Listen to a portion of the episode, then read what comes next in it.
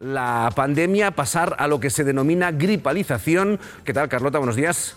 Muy buenos días. Si habláis de gripalización de la pandemia. Daher setzt die französische Regierung auch weniger auf Restriktionen, sondern weiter viel aufs Impfen und aufs Testen. There will be better times ahead. And I think one of the things that we do need to think about is how we live with COVID.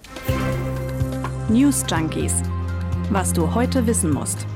Ein Info-Radio-Podcast. Ja, ich weiß nicht, wie es bei euch ist, aber zumindest mein Leben, das fühlt sich gerade so ein bisschen an wie russisch Roulette. Also ich stelle mir aktuell nicht unbedingt mehr die Frage, ob mich das Virus erwischt, sondern vor allem wann und wie es dann sein wird. Hm. Omikron bestimmt unseren Alltag, obwohl vieles eigentlich ja ganz normal weitergeht.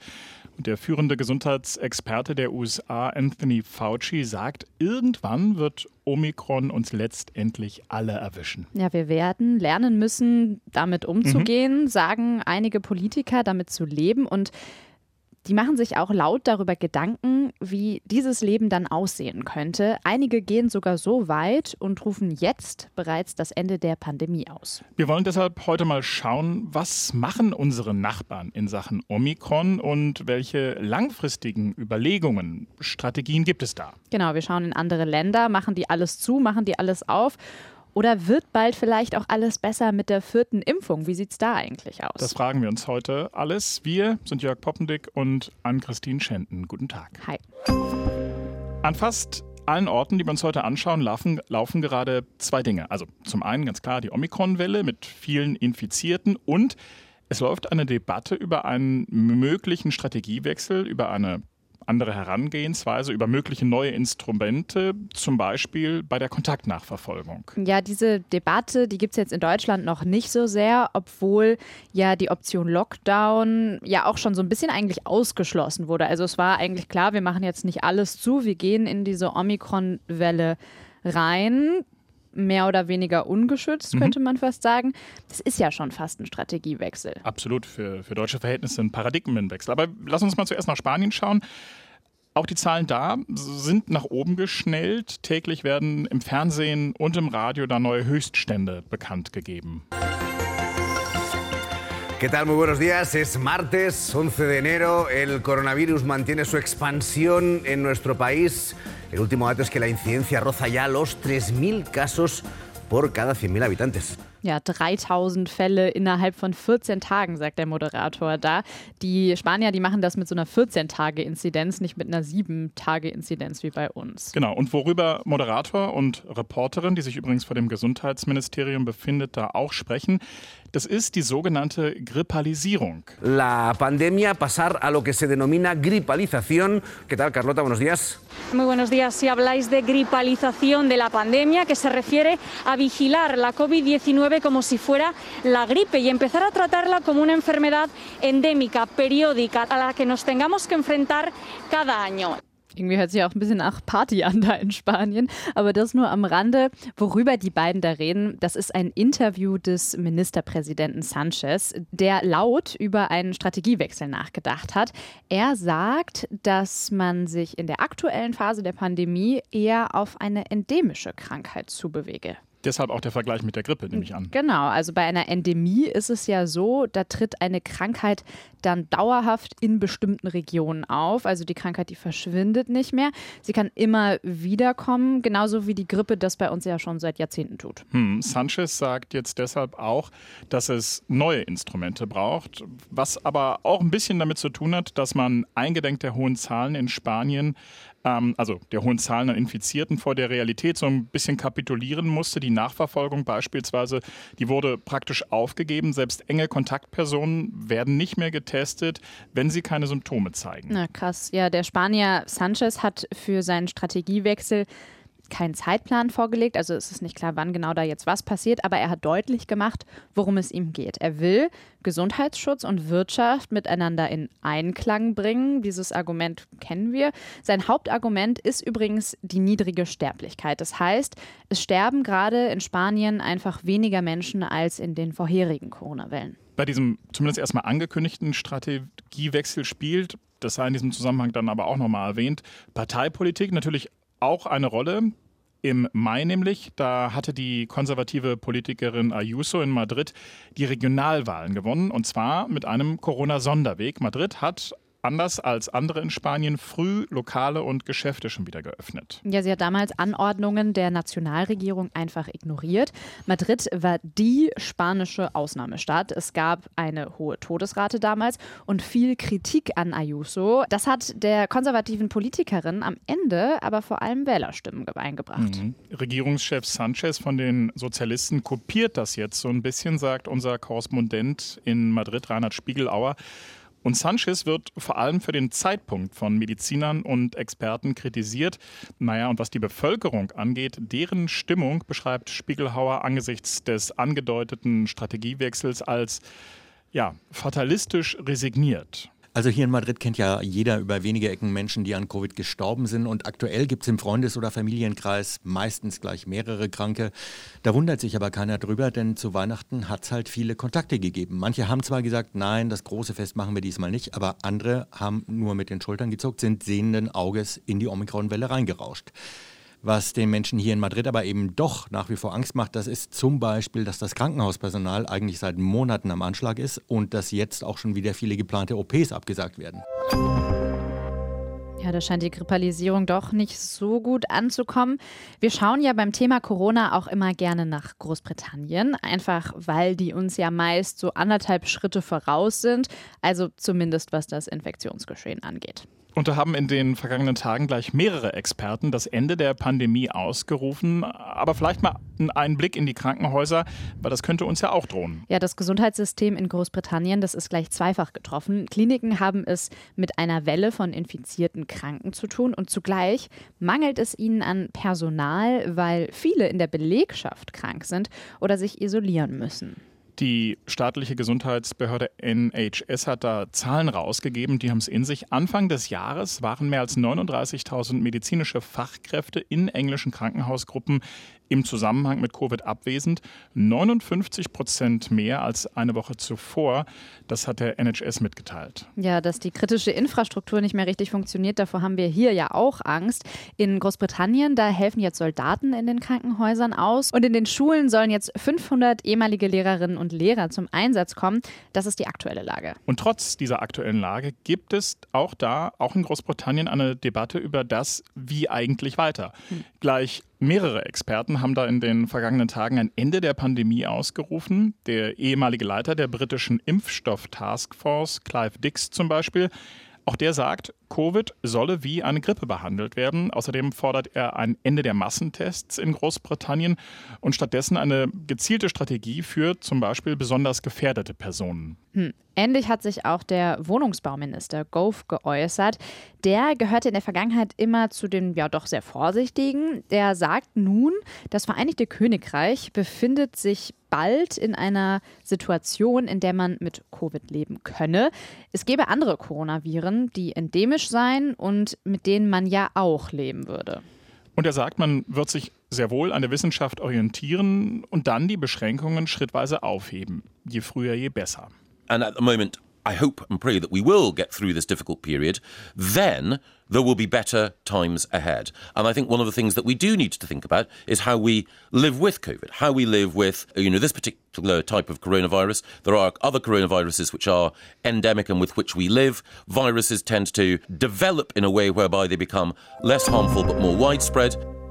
Ja, das Leben mit Covid wird da in Großbritannien diskutiert. Bei unseren direkten Nachbarn im Westen, in Frankreich, da läuft die Debatte, die läuft da so noch nicht. Da scheint man erstmal mit der Omikron-Welle ja alle Hände voll zu tun zu haben. Ja, die, die Zahl der Corona-Neuinfektionen geht in Frankreich gerade durch die Decke. Gestern wieder ein neuer Höchststand. Mehr als 368.000 Corona-Fälle wurden da innerhalb eines Tages gemeldet. Das ist ja. ordentlich. Ja. Und wenn wir jetzt mal auf den Umgang der Franzosen schauen mit dieser Welle, also wir schauen auf die aktuelle Strategie, dann sieht es so aus, es gibt aktuell nur wenige Beschränkungen. Die Regierung, die setzt vor allem aufs Testen und auf die Impfkampagne statt auf Restriktionen. Zwei Millionen Tests werden da täglich gemacht, also Antigen- und PCR-Tests zusammengerechnet.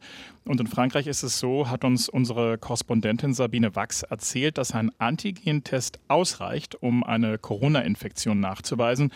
Mit dieser Strategie wollen die Franzosen verhindern, dass die Labore überlastet werden. Wer jetzt positiv getestet ist, der muss nur noch maximal sieben Tage in Quarantäne und kann sich auch schon an Tag fünf freitesten lassen. Und Kontaktfälle, die vollständig geimpft sind, die müssen gar nicht mehr in Quarantäne, müssen sich allerdings in den Folgetagen testen. Und die Regierung, die zieht beim Impfen ziemlich die Daumenschrauben an. Ab 15. Januar gelten in Frankreich nur noch Menschen als vollständig geimpft, die eine Boosterimpfung erhalten haben. Und außerdem soll in den nächsten Tagen hier ein Gesetz verabschiedet werden, das den Gesundheitspass, also den Impftest oder Genesen genesenen Nachweis, den es seit dem Sommer in Frankreich gibt, in einen reinen Impfpass umwandelt. Und nur mit diesem Nachweis können Menschen dann noch in Bars, Restaurants, Museen, in Fitnessstudios gehen oder eine lange Zugreise unternehmen. Das heißt, nur noch mit diesem Nachweis können sie am öffentlichen Leben teilnehmen. Ja, passenderweise schauen wir jetzt mal nach Israel. Da ist es nämlich auch so, dass man nur noch als vollständig geimpft gilt, wenn man dreimal geimpft wurde. Ähm, Israel setzt tatsächlich sehr stark auf die Impfung. Hier wird Omikron zwar jetzt nicht als Grippe bezeichnet, aber das öffentliche Leben soll in Israel zumindest weitgehend normal weitergehen. Israels Plan, sich aus der Omikron-Welle rausimpfen mit der vierten Impfung, also ein weiterer Booster. Allerdings ist das noch nicht die Impfung, die direkt auf Omikron zugeschnitten ist. Dazu dann später mehr. Ja, genau. In Israel sollen alle Menschen über 60 jetzt den vierten Peaks bekommen mit dem Impfstoff, den wir schon kennen. Israels Premier Naftali Bennett. Israel will once again be pioneering the global vaccination effort. Israel wird erneut Pionierarbeit leisten mit Blick auf die globale Impfanstrengung, sagte Bennett. Omikron ist nicht Delta. Hier geht es um eine völlig andere Situation.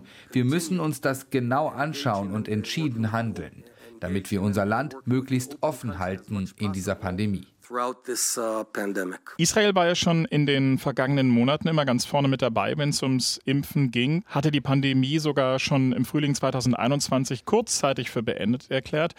Auch mit der Boosterimpfung, der dritten Impfung, war Israel früh dran, hatte damit Delta verhältnismäßig schnell im Griff. Ja, ja sieht jetzt aber auch schon wieder anders aus. Hm. Vor Omikron ist eben auch Israel nicht sicher. Auch hier schnellen die Infektionszahlen senkrecht nach oben. Unser Israel-Korrespondent Benjamin Hammer, der hat gesagt, dass man in Israel momentan davon ausgehe, dass sich wohl in den nächsten Wochen 20 bis 30 Prozent der Bevölkerung mit Omikron infizieren werde.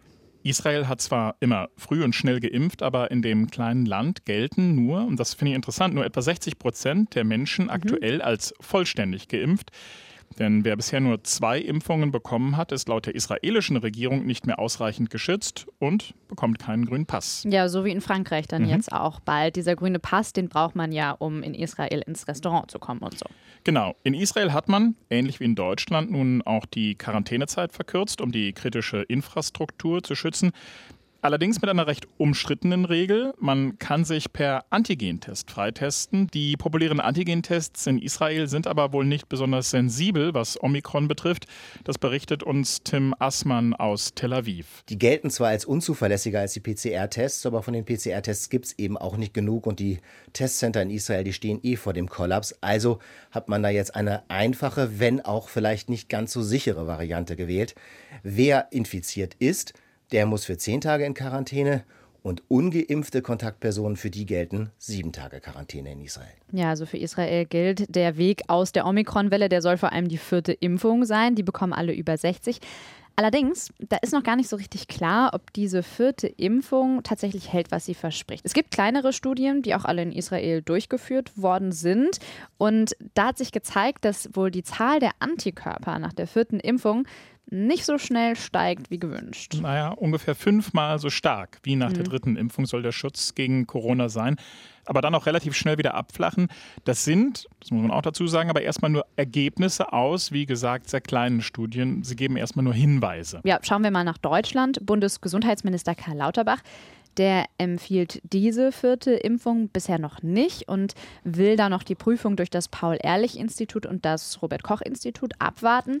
Sie könnte für ältere Menschen oder Menschen mit Immunschwäche in Frage kommen. Aber die Frage, ob eine solche Impfung wirklich nötig sein wird, auch wegen der Studien aus Israel, Das ist noch nicht abschließend geklärt. Der Patientenschützer Eugen Brüsch sagt aber, bis zum Sommer sollte ein solches Angebot eigentlich für jeden zur Verfügung stehen. Ja, müssen wir noch mal ganz kurz erklären, was mit vierter Boosterimpfung mhm. gemeint ist. Also da geht es wirklich um den Impfstoff, den wir jetzt auch alle schon bekommen konnten. Also diesen Impfstoff gegen den Wildtyp, gegen das allererste Coronavirus, was hier im März 2020 dann diese Pandemie ausgelöst hat. Bei Omikron, da sieht die Lage ja mittlerweile so ein bisschen anders aus. Also da bringt der dritte Booster schon was, aber man sieht da eben auch nach drei bis vier Monaten, zeigt er auch Schwächen, die Schutzwirkung nimmt ab. Mhm, deswegen wird ja auch schon über einen tatsächlich dann an Omikron angepassten Impfstoff diskutiert. Moderna und BioNTech arbeiten seit Ende November an einem solchen angepassten Impfstoff. Er könnte ab März lieferbar sein. Ende Januar beginnt dann wohl auch eine klinische Studie. Ja, richtig schnell ging das jetzt. Die Zulassung von angepassten Impfstoffen ist nämlich deutlich einfacher und schneller als die von, sagen wir mal, Mutterimpfstoffen. Also das hat ja damals schon recht lange, verhältnismäßig, war immer noch alles schnell, gedauert. Aber wir haben ja über ein Jahr gewartet. Jetzt gibt es ja diese Vorlage und deswegen geht das eben so schnell. Die Nebenwirkungen des Omikron-Impfstoffs, die sollen übrigens ungefähr genauso sein wie bei den gängigen Impfstoffen. Kleiner Dämpfer, die Europäische Arzneimittelbehörde hat allerdings noch nicht geklärt, ob sie einen Omikron-spezifischen Impfstoff überhaupt zulassen wird. Pfizer produziert da gerade auf eigenes Risiko. Das hat der CEO des Unternehmens in einem Interview verraten. Genau, BioNTech-Chef Sahin sagt ähm, auch, es sei aktuell unklar, wie sich die Pandemielage entwickeln wird. Also welche Varianten da noch kommen werden und ob man dann wirklich noch einen an Omikron angepassten Impfstoff braucht. Aber er sagt auch, dieser Impfstoff, der wird wohl auch gegen alle anderen Varianten, also vielleicht auch gegen neue Varianten des Virus wirken. Naja, und was er auch sagt, es sei noch ein weiter Weg zur endemischen Lage, ja. also zu dem, worauf Spanien oder Großbritannien da aktuell setzen. Und auch die WHO warnt davor, jetzt voreilig auf die Endemie zu setzen. Das Virus, sagen sie, sei immer noch an vielen Stellen unvorhersehbar sehbar, also so eine Blackbox. Auch im Hinblick auf die Langzeitfolgen übrigens, also Long-Covid. All das dürfe man nicht unterschätzen. Ja, man geht ja davon aus, dass so 10 Prozent an Long-Covid erkranken, also von denen, die mhm. Corona bekommen. Ein kleiner Lichtblick jetzt mal zum Schluss Bitte. für die Zukunft. Bei BioNTech, da wurde zum Beispiel gerade eine Art Frühwarnsystem entwickelt. Und zwar werden da mit künstlicher Intelligenz, ähm, wird da versucht, die Gefährlichkeit von neuen Varianten sofort einschätzen zu können und dann schneller zu reagieren. Das wäre schon mal ganz gut. Hm, bin immer wieder überrascht, woran gearbeitet wird. Mhm. Ja, wann und wo, wie uns Omikron erwischen wird, das wissen wir nicht. Vielleicht ist es bei euch ja auch gerade so. Bei mir im Bekanntenkreis zumindest, da sind relativ viele momentan, die mit Omikron im Bett liegen. Gute Besserung an dieser Stelle. Ich glaube ja, was sich festhalten lässt, auch wenn es in einigen Ländern gerade so kommuniziert wird, wir sind, so deutlich muss man es mal sagen, noch nicht am Ende der Pandemie. Nee, aber wir sind natürlich mit der Impfung an einem ganz anderen Punkt, als wir das noch im März 2020 waren. Na, immerhin. Ja, jetzt mal noch ein kleiner Rückblick und zwar zum Montag. Da haben wir ja in der Folge über den Tennisspieler Novak Djokovic gesprochen. Und die Geschichte, die beschäftigt uns auch noch weiter, denn sie wird immer abstruser. Ein echter Tenniskrimi. Ja, jetzt hat er nämlich einräumen müssen, dass er Fehler gemacht hat beim Ausfüllen seines Visa-Antrags. Anders als angegeben ist er in den zwei Wochen vor Einreise nämlich doch durch die Gegend gereist. Er war in Spanien zum Training. Vorher hat er gesagt, er war gar nicht unterwegs. Die krasse Geschichte finde ich ja, dass er an einem Fotoshooting teilgenommen hat und das, obwohl er gewusst hat, dass er positiv auf Corona getestet wurde. Das hat er auch auf Insta einräumen müssen. Ja, er hat auch Journalisten getroffen. Ne? Mhm. Die wussten auch nicht, dass er positiv ist. Also ist eine krasse Geschichte. Wenn ihr sagt, da gibt es noch ein anderes Thema, das müsst ihr unbedingt mal besprechen. Darum müssen sich die News Junkies doch mal kümmern. Dann schreibt uns das gerne. Hm, immer her damit. Äh, und auch mit Kritik können wir leben. Ihr erreicht uns per Mail newsjunkies.inforadio.de und wir hören uns morgen wieder. Genau, bis dahin. Ciao. Tschüss. News Junkies. Was du heute wissen musst. Ein Podcast von Inforadio. Wir lieben das Warum.